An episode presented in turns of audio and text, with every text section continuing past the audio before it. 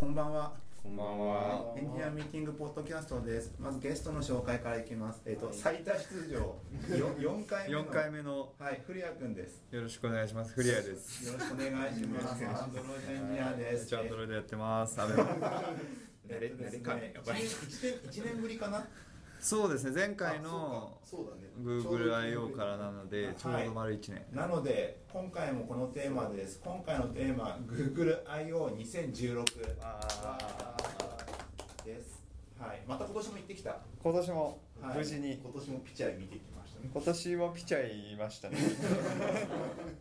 なんですよね。えっ、と、日付的には5月の？5月の18、19、18、19 20、はいまああちらの時刻ですよね。はい。一週間一週間ぐらい一週ででなんかあの久しぶりに Google は3日間開催だったんですよ、はい。まあ、ここ数年2日間で終わってたんですけど、うん。はい。まあ、それがば会場が変わったっていうのももちろんあるかと思うんですけど、はい。まあ割と長い旅になりました。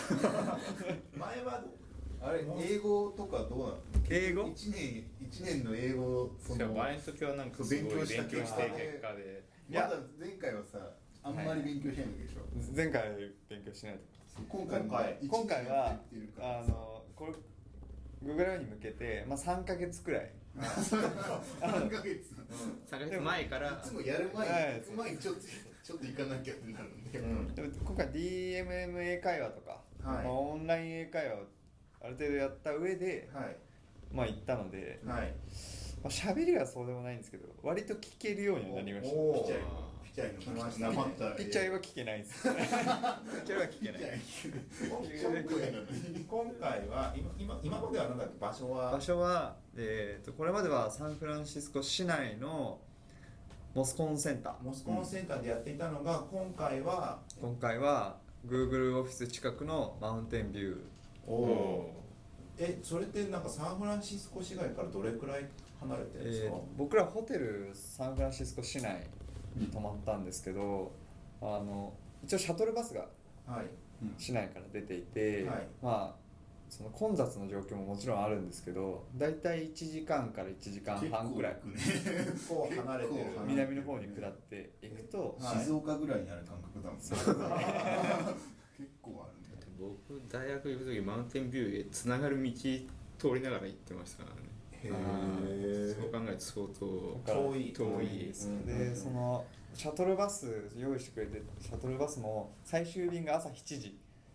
早い。最終？最最終便。朝7時に終わっちゃうってこと。そう朝それに乗れなかったら。もう。早くから出てるもっと早い6時5 6時ぐらいから34本出てるんですよ。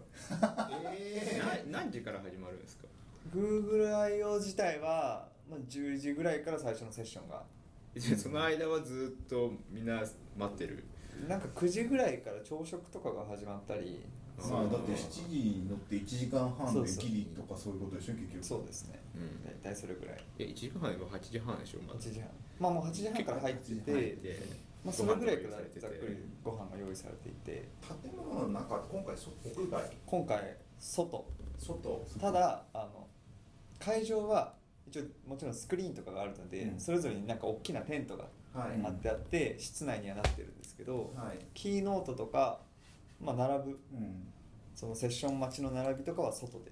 へえあれさ普通に雨降ったらどうしてたんだろうと思って。ああ雨。雨降ったらエンジニアみんなカッパ着てピチャイを見るっていうフェスみたいな状況が生まれるのかなって。なんかカリフォルニアだからすごいじゃないですか。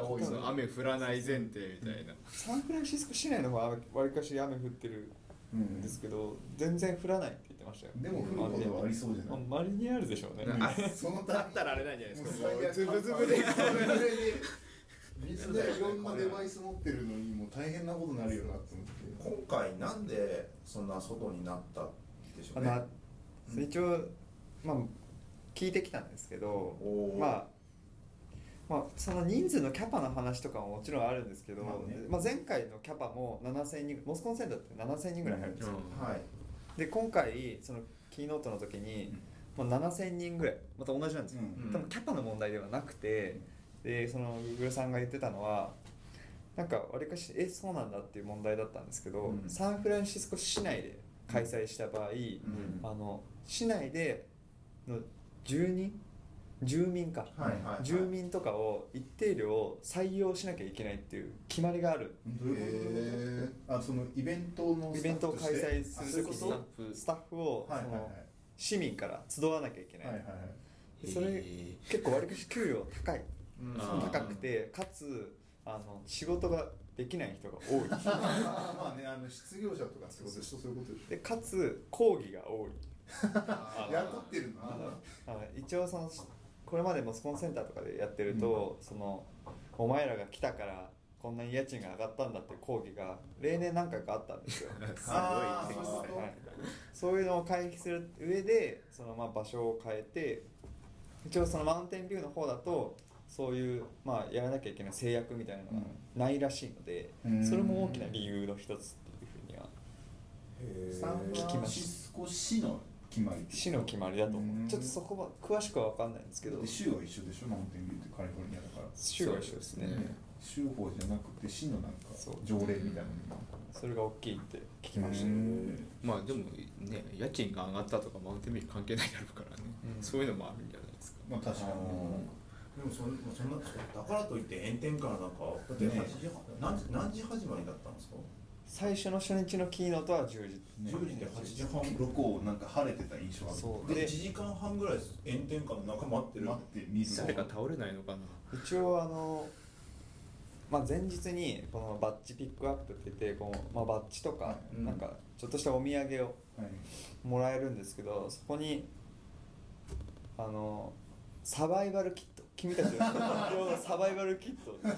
サングラスと、まあ、そのペットボトル 水分ね大事大事タンブラーみたいなの入れるとおしゃれなやつじゃなくて本当ガチださあとあの日焼き日焼け止め3日分3日ガチでガチで。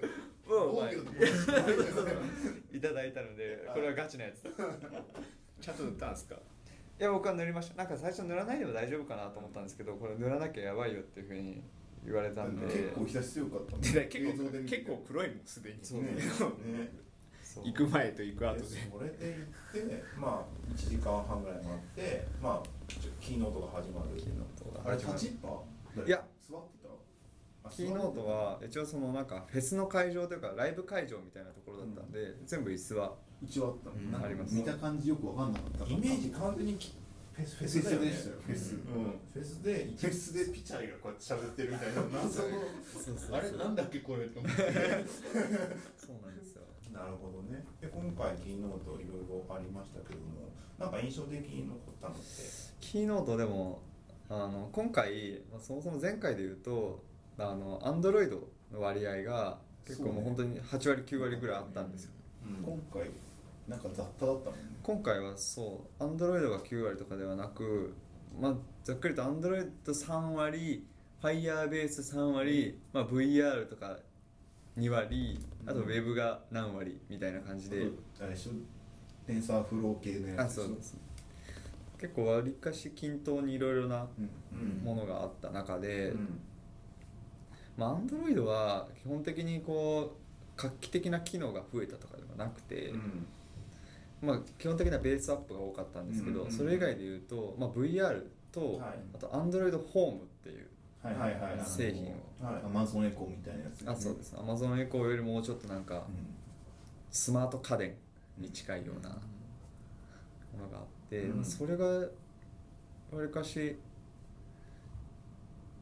まあいい出来というか、うん。まあそのプレゼンを見る限りではそうねなんかすごい良さそうな感じ。 Android TV とセットで使うとうん。とても相性がいい感じのやつで。今までこうやってなんかあのなんだっけ？ Android はなんだっけ？えっと Chromecast。Chromecast。Chromecast やんなくていいみたいな。えー。っていうかアメリカはアマゾンエコーがめちゃくちゃ人気あるんですそうめっちゃ人気ある。アレクサでしたっけ？アレクサあの中にいる。あそうなんだ。シリじゃなくてはいはいはアレクサってかけるでしょ？いなんかもう一強みたいになってて。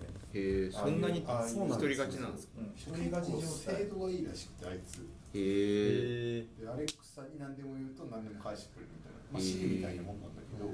ちょっとトイレットペッパー買ってって言ったらオープンになるってことそうそうそうアマゾン買えるんで、うん。あ注文しておきましたみたいな僕ダッシュボタンってあるじゃんあ Amazon ありますね。はいはいはい。押すだけのやつだとやっぱなんかフィードバックあんまないからよくわかんないんだけど、うん。なんかそのアレクサに言うとアレクサがちゃんとフィードバック返してくれるから対面的に、うん。だからいいらしいよ。へえなんかみ未来感溢れてますね。なんかね結構使われてるって聞いたことがある。へー。使ってました？誰か。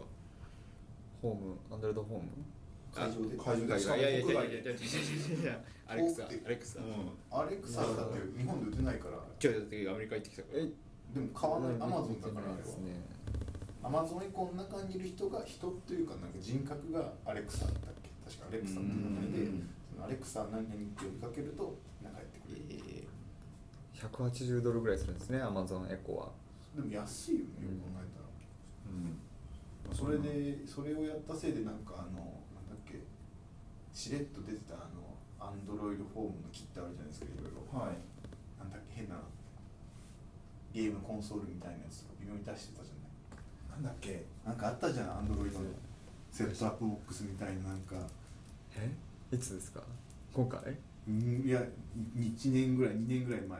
アンドロイドのそのテレビにつながるやつで変なリモコンとあえそれギア。じゃ違うネクサスプレイヤー？ネクサスプレイヤー、はいあっちをしれっと終了させてるでしょ。そこにつけろやって思うのに、ネクサスプレイヤー終了しました、終了してるって今日かな今日か昨日の記事で終了しましたってまあ、完全に置き換えるな。るほどあれゲームぐらいしかできなかった。あれゲームかあとはなんだ出てきたのっていうのはあれかチャットか？AI で会話するやつ。アロー。ですね。アアロなんかあれ記事いろいろ読むとなんか結構ボロカスに言われてたりしますね。えそうなの？なんかもうなんだっけ？なんか勝手に回答返してくれるでしょ？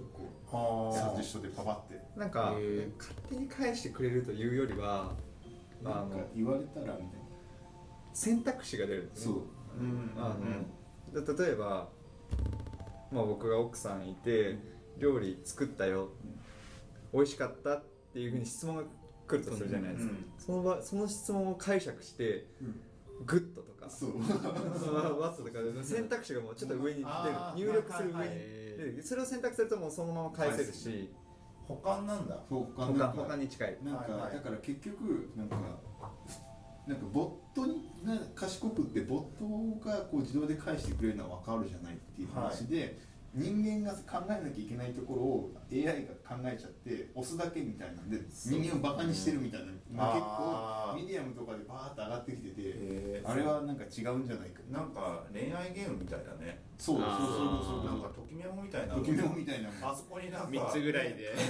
放課後帰ろうとしてるやついるぞっていうところに出てきて選択肢が出てくるわけでしょ。声をかけるみたいなねなんか未来日記みたいだね。そうそうそうそう。でも今までは1対1のメッセージじゃないですか。もちろん LINE とかもそうなんですけど、はい。こ今回からこうボットが入るんでまあ3人で。そういやもう三択がややこしい3人で会話をするっていう。天使と悪魔みたいな感じになるってこと。サジェストする。サジェストするやつが天使のサジェストと悪魔のサジェストが出てくる そうだからその中で例えばじゃあその奥さんと今日何食べる？どこに？食べに行く？っていう話の中で、まあ、そのボットに、まあ、どこどこで美味しいものがってやるともう出してくれる。へー。出してくれるすごいね。すごいけど嫌嫌だな。いやでもなんかなんかそのサジェストとかやっぱまあ本当スムーズになったら便利なんだなと思ったんですけど、まあね。うん。なんか最近教えてもらったアプリってペコッターっていうアプリ？基本教えてもらって、うん。ペコッターって。いうペコッターっていうもう今今フラットデザイン全盛の中すごいキャラクターキャラクターしたアプリなんですけど名お腹が空いた時に検索あのそこになんかどこどこで何食べたいって言うとうん。そののやつでなんか具体的に教えてほしいペコみたいなこと言ってくるからなんかフレンチで予算いくらぐらいとか言うとおすすめを言ってきて行きたいとかなんか行きたくないとか選択あいいね行きたいか、はい。で予約するってやつがあるんですよでうん。予約するを押すとそこの会社の人が人力で電話で予約してくれるっていう。かどこだっけ？なんかアメリカはあるんですよなんだっけ？オペレーターだっけ？はいはい。オペレーターっていうなんかのアプリフェイスブックメッセンジャーかな？なんかに常駐するアプリかなんかでボはい。ットとして、そのボットの先は実はリアル人間らしくて、へー。そいつを介してなんかなんか物が買えたりするっていう。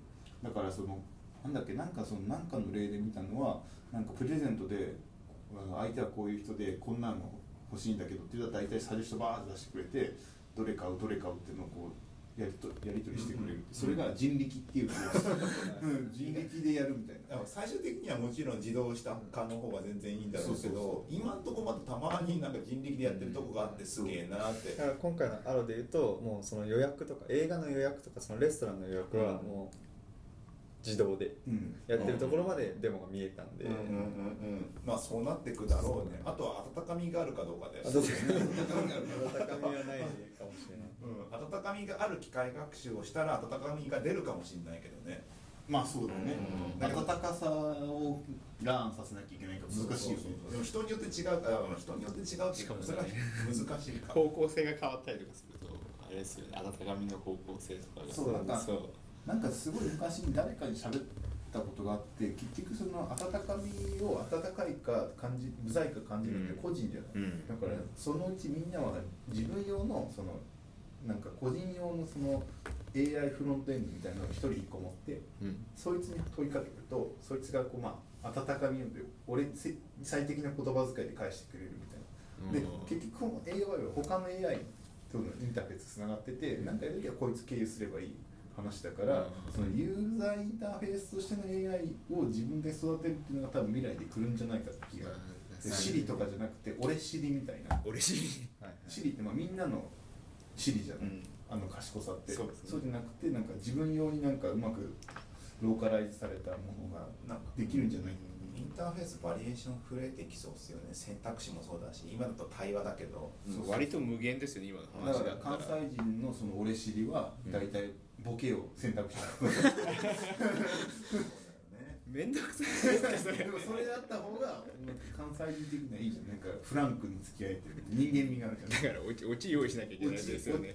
だからその関西人のそのアローだとその会話の中にどっかでボケなきゃいけないのを検知してボケを選択肢に差し込んでくるみたいなはいはいあとはあったのは、まあ、よく出てきたのはファイアベースファイアベースすごい機能追加されてる。ファイヤーベースが。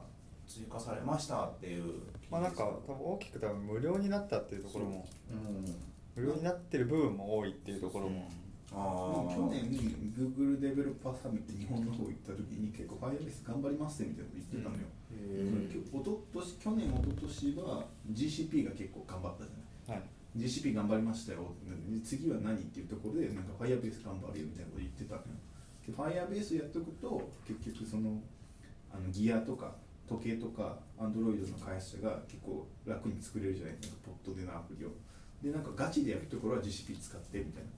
だからアップエンジンいらないんじゃない説とかじゃなくてアップエンジンとかあの辺の Firebase 系も残してなんか選べるみたいなのを作るみたいなことを言ってたような気がして、まあ、パースがなくなったしはいほぼ一強になっちゃってるじゃないですか。そうですね、例えば GA Google アナリティクスでいうと多分 Firebase にもアナリティクス機能、まあ、うん。無料のやつがあるんで、割とこう GA よりはできること少ないんですけど、うん UI とか見てるとすごくシンプルで、うん。とかあとアアプリでいうとそのクラッシュリティクスみたいな、ね。クラッシュレポートも無料で使えるようになってるんで、だからなんか割とこそうツイッターファブリックを超意識してる気がするんだよね。そうですね。まあそこの機能とパースに合った機能をガチャンコして、へ M バースとしてなんか、うん。うん一強になろうとしてる。あ次いっちゃっていい？それ以上はま出てこないなんかねあ今までにあったもんだからなんか。ね、 Firebase。ですね。でもなんか急にみんな Firebase、Firebase 言い出したから、すげえ昔からあるのにと思う。まあ確まあかにそうですそんな感じで次えっ、とねあれリアル空間認識技術 Tango。ああ、 Project Tango。プロジェあれクト Tango。なんかもう、デベロッパー用に売られるんでしょ？一応今年の秋かな、ね。とか、あの、すごいやつあったじゃない？ちょっとまあ。それがその去年でいうと ATAP、ATAP プ。ロジェクトの中に単語とソリとはいはい。アラっていう、まあ、大きく3つのプロジェクトがはい、うんあるうちにその、まあ、単語は空間認識。はい。でアラはあの前ちょっとあったと思うんですけど Android をパーツで組み合わせ、はいレゴのようにはいはい組み合わせて端末を作る、うん。例えば、まあ、キャンプにいるからカメラが性能いいものに付け替えるとか、なんか音音楽聴きたいからサウンドがいいうん。パーツに切り替えるっていうのができるのがアラでシム、シムカードを2つつけるみたいなデモもあったしね。なるほど、でね、もう一方でソリっていうのはあのディープモーション。そうこういうやつでしょ。なんか未来のユーザーインターフェース謎の本当になんかセンサーしかなかった。はいはいはいディープモーなんか前回ので言うとなんか本当に使いどころが分かんなかったんですけど、ねうん。ただ単純にこの、まあ、スピーカーとかのボリュームうん。もうネジを回すような動作が、まあ、ソリっていうのでうん。反応ができる。うん。なんかチップを作ったよみたいな発表だったんですよね。で去チッ年プみたいな。で去年のサイズで言うと、まあ、1 0センチ ×5 センチぐらいの割と大きいので、うん割といどこに入れるかっていうのが難しかったんですけど、うん。今回すごかったのが本当に1センチ ×1 センチ以下ぐらいの携帯デバイスもついちゃうよみたいなで今回のデモで言うと Android Wear 時計うん。のあまあ、ベルトに入れるサイズになりましたよ。確かにね。いや進捗してんですね。進捗。うん。今回進捗してる感じ。単語が一番最初からあったやつだで単語はまあ空間認識なんですけどまああのまあ3なんていうんですかね VRAR そうそうなんかこう昔なんか緑の線みたいなのがそうですね。バーって出てこうや認識するみたいなデモが結構前かまあ、カメラとかって、まあ、一応撮ったとしても、まあ、見れるところで言うと、まあ、2D というか、うんそのデプス奥行きは分からないじゃないですか、カメラって。その単語は奥行きも認識してくれる。部屋の形状がもう分かる。形状が分かる。マッピングできちゃうみたいなあれとキネクトと仕組み同じなの？仕組みはかなり近いけどなんかうん。そのこうヘッドセットがなんかつけて、うん。じゃあ携帯になってんだ。こうやっていくとその AR みたいにキネクトは別にカメラの映像以外にもなんなんだっけ？赤外線だっけなんだっけ？赤外線。なんかでやってあの振動をちゃんと見てそう。んなかあの出してたけどそうそう。じゃなくて。震度とかじゃなくて例えばなんかこう平面のこういうやつをなんかこうこういう平面だよって認識してくれるんです。よあのなんか360ついてカメラだっけそんそんじゃない。そうじゃなくて普通にカメラなんだけどそのこのエッジを認識してそう。はいそうそうそれは。こういう壁だぞ。じゃあ平面を認識なんとなくこういうのだろうって類推して出してるんだ。キニクトでもできるんだけど要するにこういうエッジがどこにあるかとかを全部、はいはいはいアウトラインだからプロジェクトプロジェクションマッピングが自動化でできるみたいな。へえにに二点カメラがあるみたいな感じですね。確か2点デモでは3点ありました今回。みたいなへ3点あって。まあよより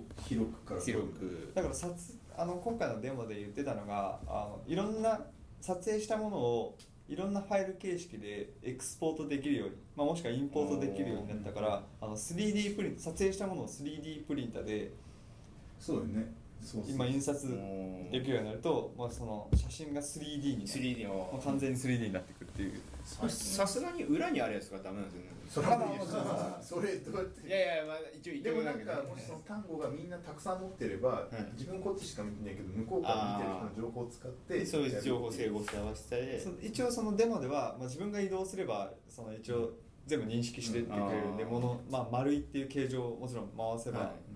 見えたんですけど、最近さあの顔変わるアプリ流行ってるじゃないですか。あうんあ、あれとかあれとかってさ顔タップしたらさ一瞬なんかポリゴンっぽくフォワーってなるエフェクトが勝手に思うじゃないですか、あれってどう今どうやってんですか？あれも一緒でしょ。だからその顔のその特徴点をバーって出して、ん。特徴点をマッピングしていくみたいな感じでしょ。あそういうもうにかもう画像認識で普通にできちゃうんだ。画像認識でやってるあれとか角度とかも含めてあのポリゴンっぽいの出てくるから。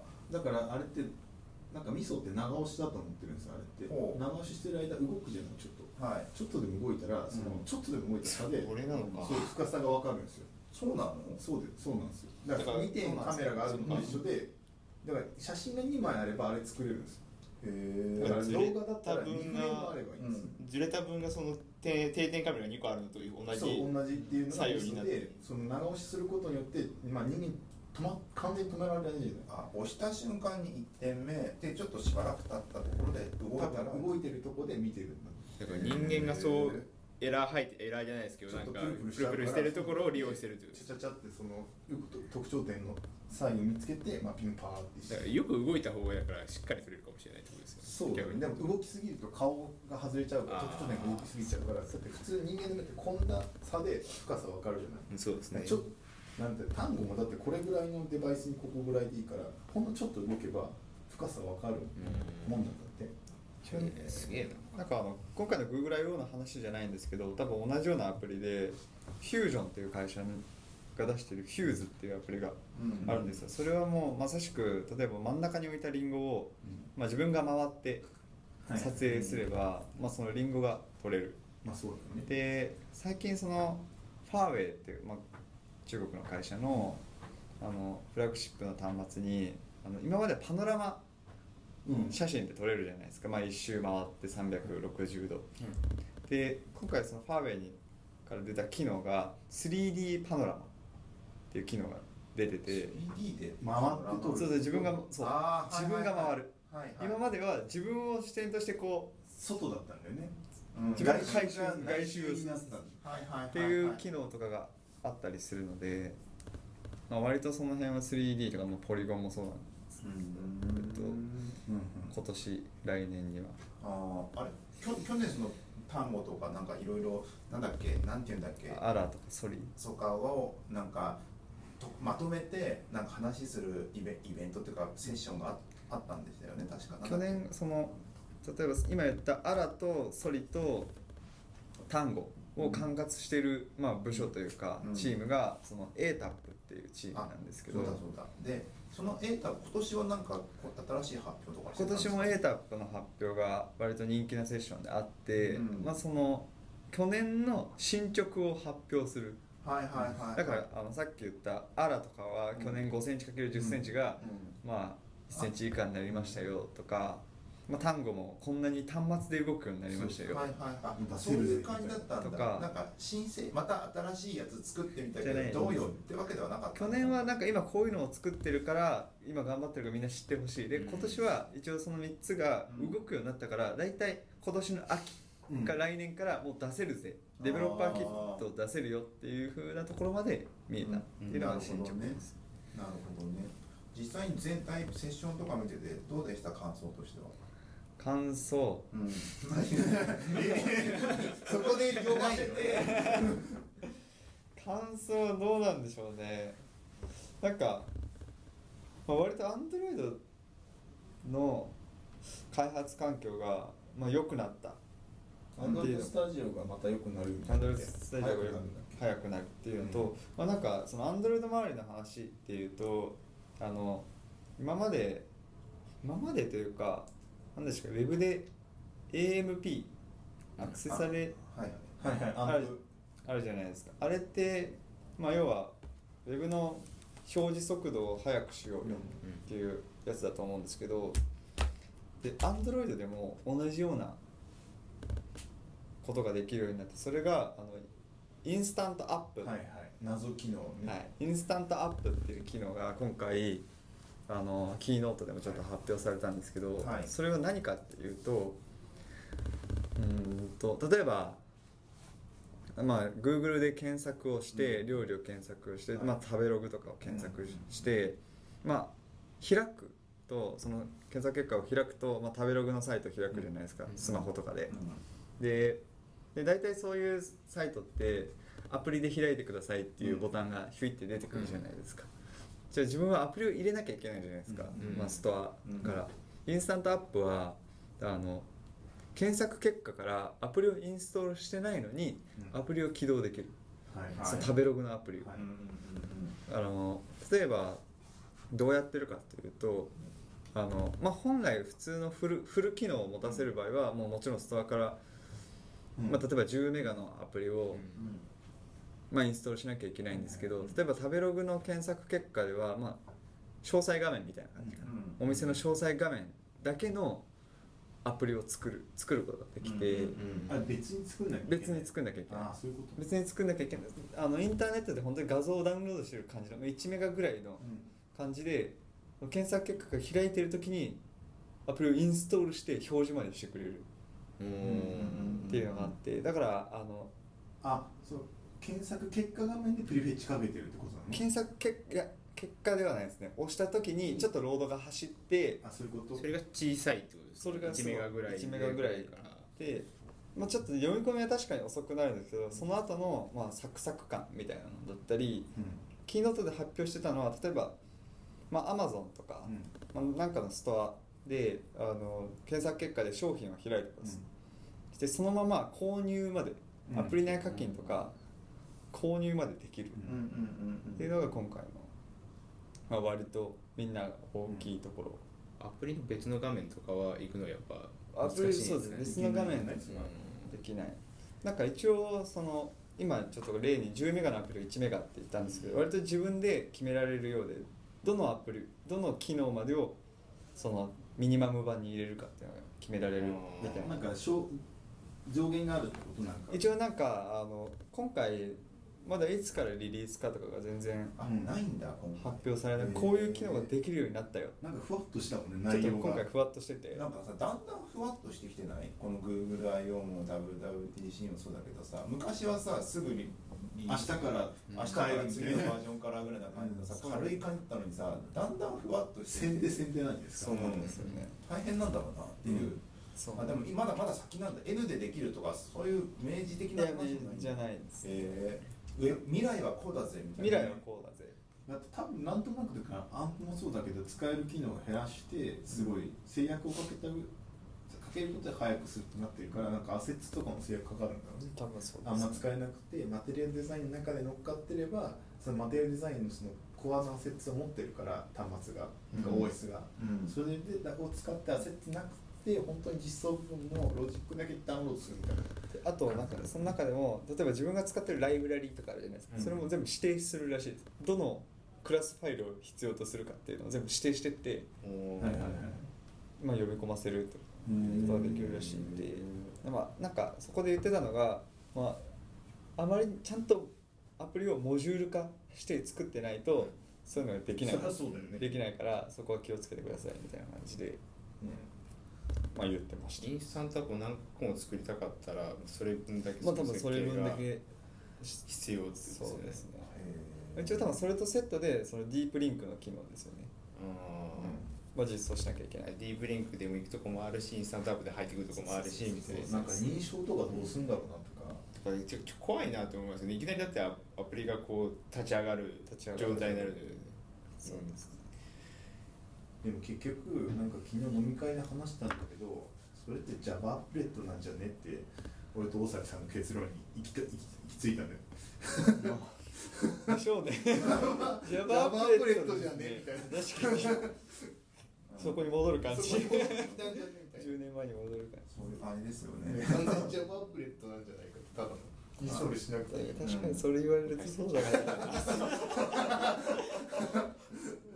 ちなみに GoogleIO 以外そのなんか去年はいろいろのいろいろとその海外の日本海外の日本企業なのかな。まあああ。っちのベンチャーにいろいろお邪魔してたと思うんですけどもこ今年はどうだったんですか？今年も前回と同じベンチャーの企業挨拶は。はい挨拶回り私も来ましたおは。ようございます全然広がっていない。なんかありました？アップデート。去年とあ違うわみたいな感じになったのって。いや変わらないです。あそれとそのデジタルガレージっていうところ、はい。まあ、はいコワーキングスペースですね、はい。そこにあのトンチドットのあの社長の人あ井口さんが。がおりました。なんだあいたんだ。AI の会社だっけいや今ねあドキドキかな。ドキそうはいドキドキをが止まらないアプリをすごい一一生懸命プレゼンしてもらいました。お会いしたんですよね。お会いお会いあしそうなんだ。どどんな方でした？いやそうですね。ドキドキが止まらなそうな人でした ずっとドキドインパクトはインパクトは面白いですなんか話は多分飲み会だったらすげえ面白いんだろうな。そういう方です。はいですねですねでまあうん。去年と違うところで言うとそのさっきちょっと話したんですけどフュージョンっていう会社にあはい。単身お邪魔をしまして。単身なんですか？僕単身。それはもう外国人の人もう外国人おうおう。一応なんかベンチャー企業はい。で、まあ、その1か月ぐらい前からその Google 行くから会いに行くわみたいな話をしてて。で幸いそこにその日本高校生ぐらいまでに日本にいたあの日系のはい。おお助かったね。ジェンキンスさんっていう方が。ジェンキンス。えーみんなみんなああの面白すぎるだろ最近2.0になった人。同じ同じです同じです。多分名そうです。あ名字がジェンキン。ス今のあの人の娘おじさんではないです この人に娘がいたのか。はい。まあなんかそこでお邪魔をして、はまあ、そこはすごいベンチャー企業なんですけど、はい。まあ、そこであの Galaxy Gear とかはい。はいはいあの Oculus Oculus Rift とかはいはい。の、まあ、サンプルそのまさに Unity で作ってるアプリとかをうん。見せてもらって、まあ、割とすごいなって感じ、そんだけ？そんだけまあ、一応その会社のいろいろ何やってるか聞きながら。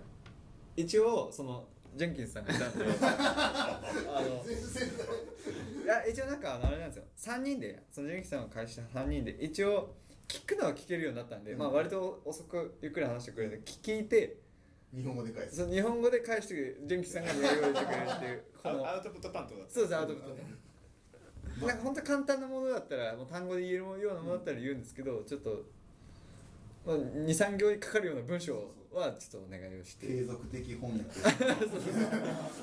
るっていう感じです。なるほどね。なななんでそこ行こうと思ったんですか？最初。あなんか。1週間前から割り行こうと思ったんですか？あもうなんか前からその割とこうそこの社長が会って話してみたいみたいなふうに声かけてもらってたんで、いい。それを見に行って見に行ってた感じです、気気に入ってやったよみたいな。そうそう聞きに来た。ちょうどいい時に聞きに来た。感じですなるほどね。ジェンキンさんいなかったらやばかった。やばかった。本当にやばかった。最初アポを取るまではその社長の人と英語でいつ行くいついつっていう。まあね Google 翻訳駆使してね。Google 翻訳。でもいざなんか例えば現地に着いてここどこのビルだみたいなのあるじゃないですか。俺このニュアンスが英語で伝える日本語で。そのジェンキンスさんに。はい。学校目の前に学校があるんですけどっていうね。ね なるほどね。はいそんなわけで、はい。えっ、とね、えー新コーナー。ええー、何？友達新えあの前回ちょっと前回覚えてます？あのなんかプロジェクト開発をのカードゲームを作りたいって言ってたやつ。はい。なんですかそれ。前から言ってたじゃない？カードゲーム作るってあのねプロジェクトをなんか、まあ、枯山カードゲームを枯山水じゃなくて。プロジェクト、まあ、あるじゃないウェブ開発ウェブサービスプロジェクトはい。の開発をカードゲームをやりながら覚えられるものを作るロールプレイするみたいな。そう。ロールプレイするカードゲームを作りたいって去年から言ってたんだけど去年一切動かずにいてはいなんかねいい加減ちゃんと作ろうっていうのをこの間言ったんですよ、僕らの中ではすげえ面白いものが出来上がってるんですよ。もうもうできる。頭の中で一切アウトプットしないんだけそうどそうそう。でそれのちょっとねあのラジオでちゃんとねこう進捗ね。進捗を言っていかないとダメだから。聞きましょう聞きましょう。行きましょうって感じで。あのね、まあ、タイトルないよねそういえばね。まあプロジェクト開開発カードゲーム作ろうですけど。そうそう仮。あカッコ仮ですはいなんですけども、えっとあれプロジェクトスクールみたいな。プロジェクト作るあもうそうそう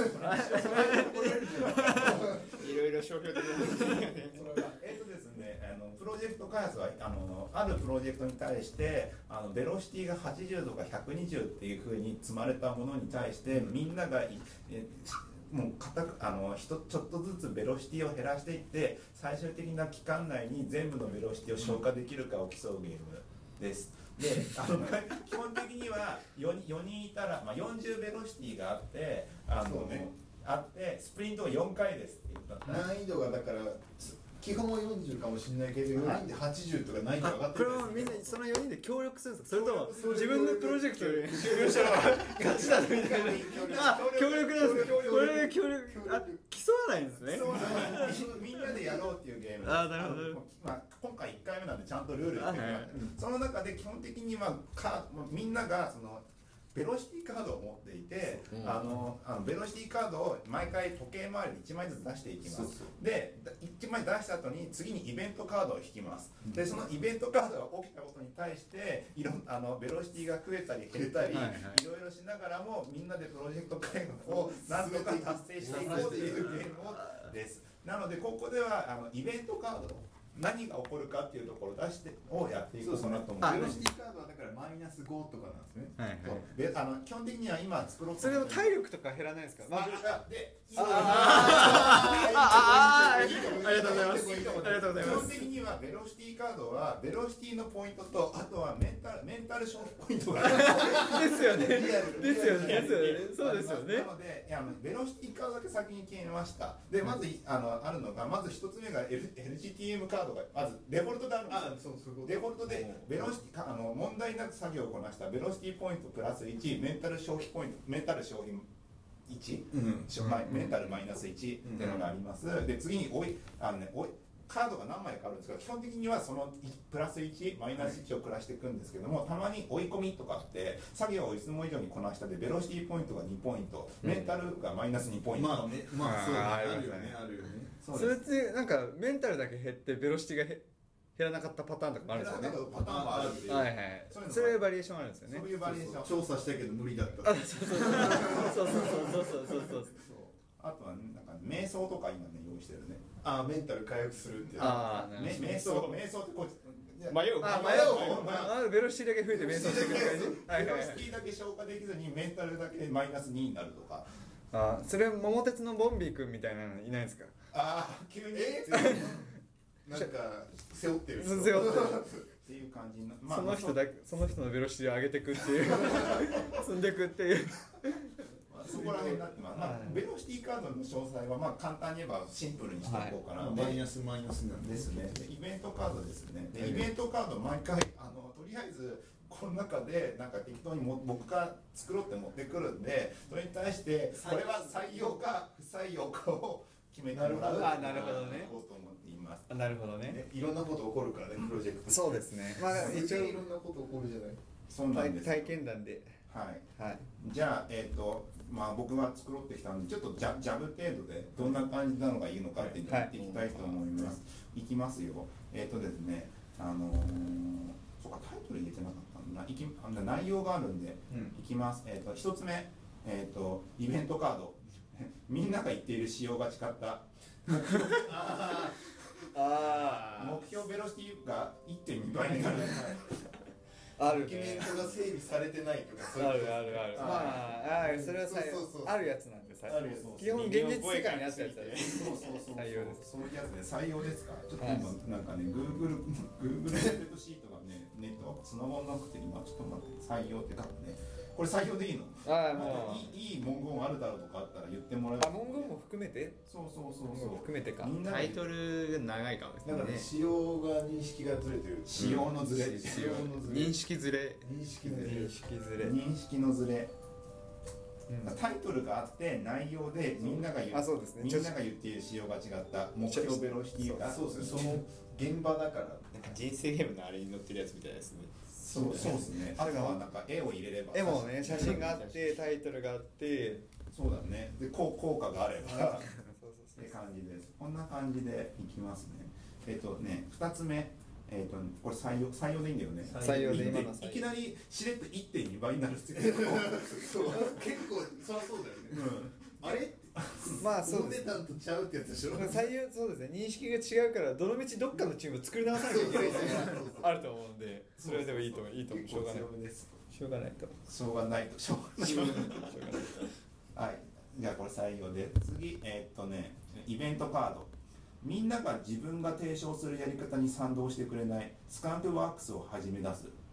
このスプリント中はベロシティを手元に保存する。次スプリント開始に3枚までベロシティカードを提出できる。細かく設定されてるちょっと今は難しくて入ってこなかったですね。スカンクワークスってわかります？あの聞かなくなっちゃうでしょ自分で一人でやっちゃうみたいな感じ。あのなんかあのいろいろプロジェクトあってあれやれこれやれとかやってて自分でやりたいことできないという場合ってあるじゃないですか、はい。なんかそういう時は全部それをほっぽり出して自分だけ自分はこれが正しいんだと思うことをやり続けてでアウトプットがしれっと出してこれやったんだけどどうよいいだろうみたいな感じでやるっていうのはスカンクワークスっていうんそれいらないんだけどみたいなやつでしょ。そうそうそう。これはでもそれは割と認識のズレに近いかなと思うんですよ。まあ確かに。まあ確かにね。いやこれはやややこしいからそうそう採用しない。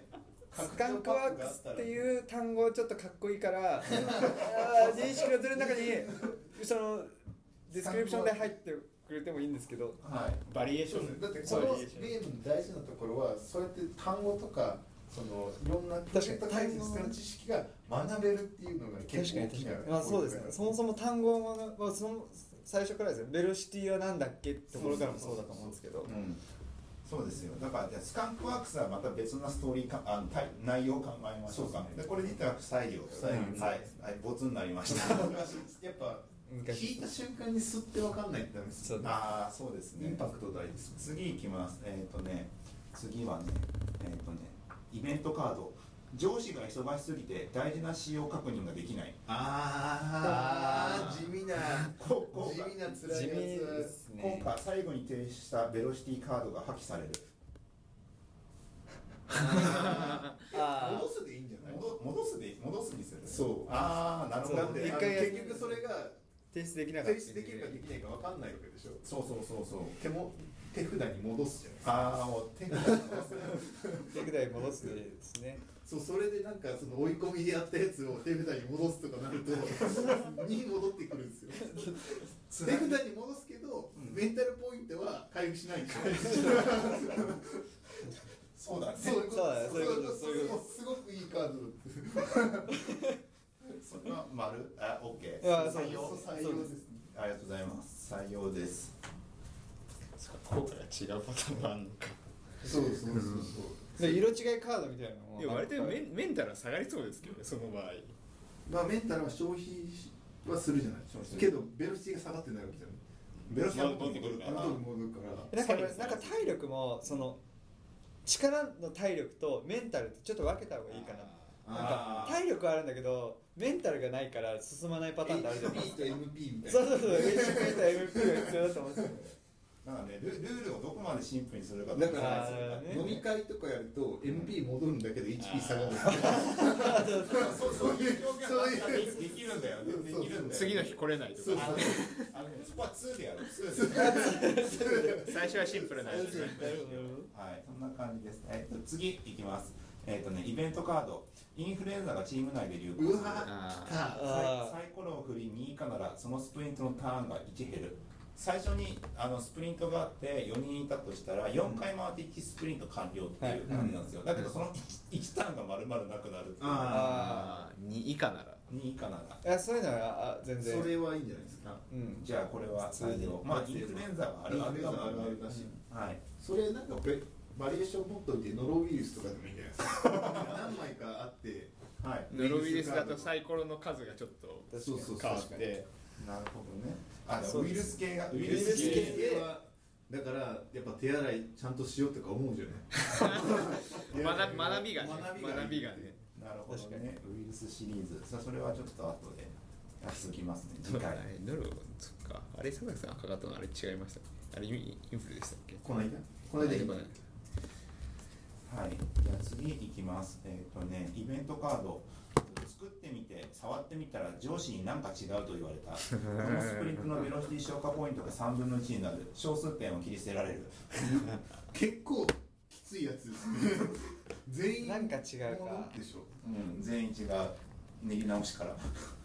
なん結構た結構強力なカードですねきつすぎません？あ、ダメこれはもうちょいもうちょいそのそのベロシティが戻る部分がちっちゃくなればいいんじゃない？あー消化がちなみにこれベロシティカード捨てていくじゃないですか、スプリントが終わった時点でベロシティは計上されるけどメンタルは出した瞬間に消費されるそういうことさっきのそう手札に戻すやつはちなみにそもそも例えばわかんないですけど一人一人メンタル数値あるじゃないですか。メンタルって回復は？回復ももち回ろんカー復イベントがありますよ。ああすいません早とちりあるんで進めてください。そうそうそうチームに新卒の女の子が来るっていう。はい。はい男目線なの？それはですメンタルは上がるけどベロシティがど下下がらないぞみたいな。コストが高いぞみたいなあるから、ね、召喚か。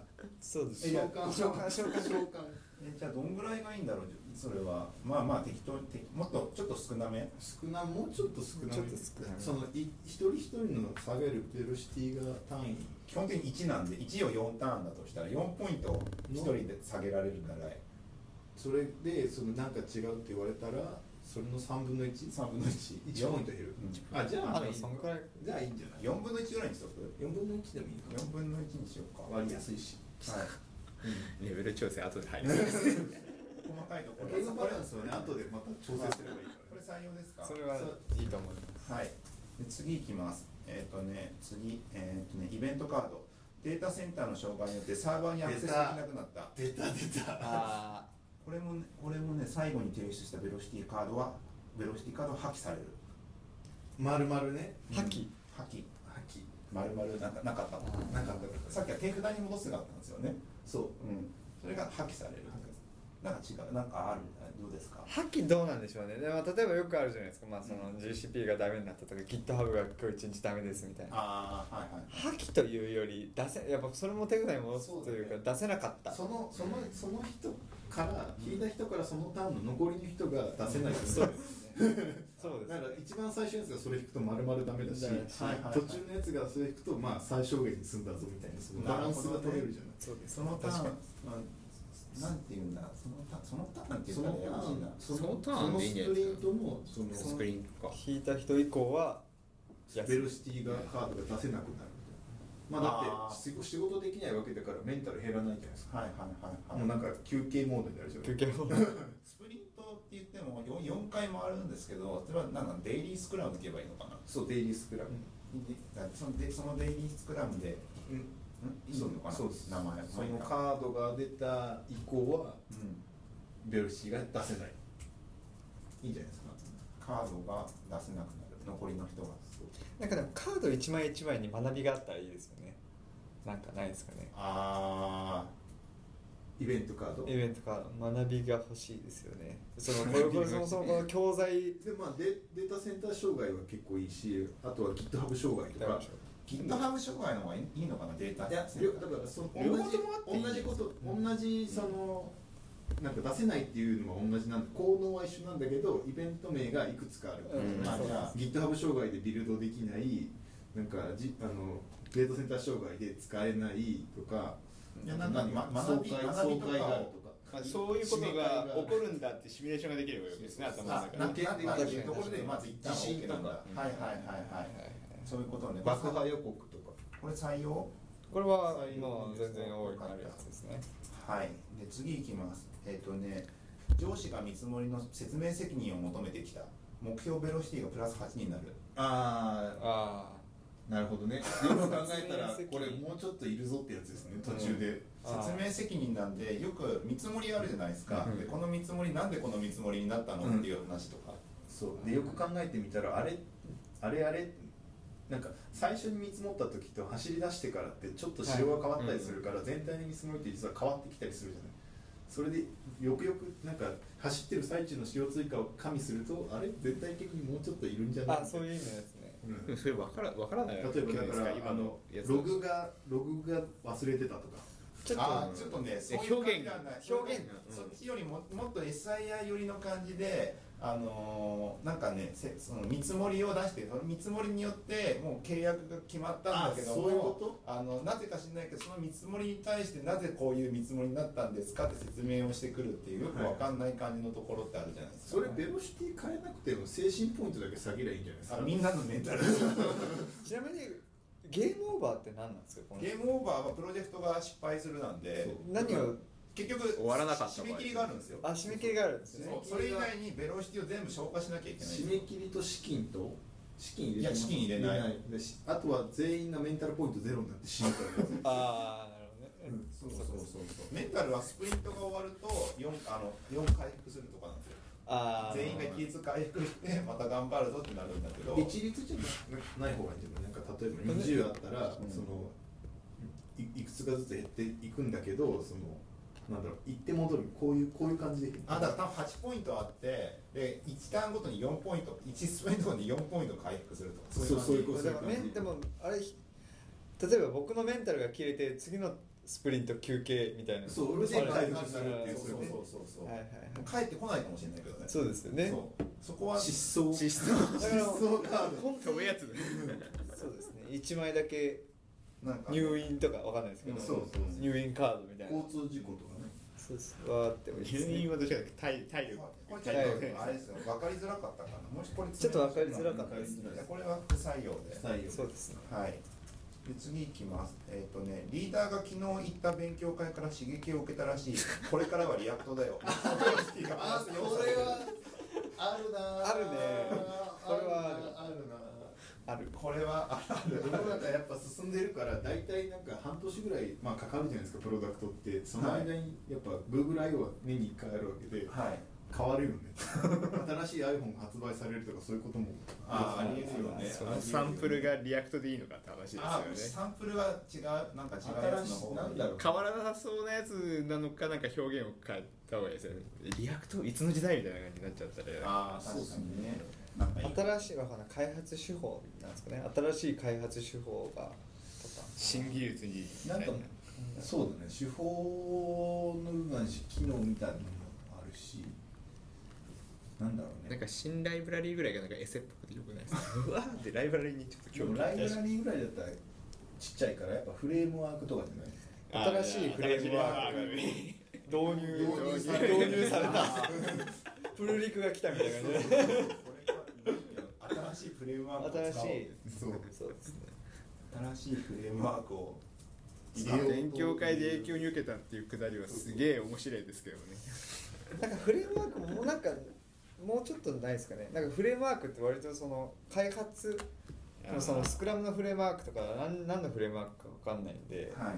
アプリケーションアプリケーションフレームワーク。かアプリフレームワーク。アプリフレームワークみたいな。なるほどね。そうですねちょっとこれ新しいミドルに入れ替えるとかもあるかもしれないよ。新しいミドル。でこれは、えー、とリーダーが昨日いた勉強会から刺激を受けたらしい新しいアプリフレームワークを入れること思うんだ目標ベロシティがプラス4される。そうそう井上すぐかなそれ8 とかねフレームワークですか結構なもん結構大変だよねはい、じゃあこれ8で採用です。次いきます。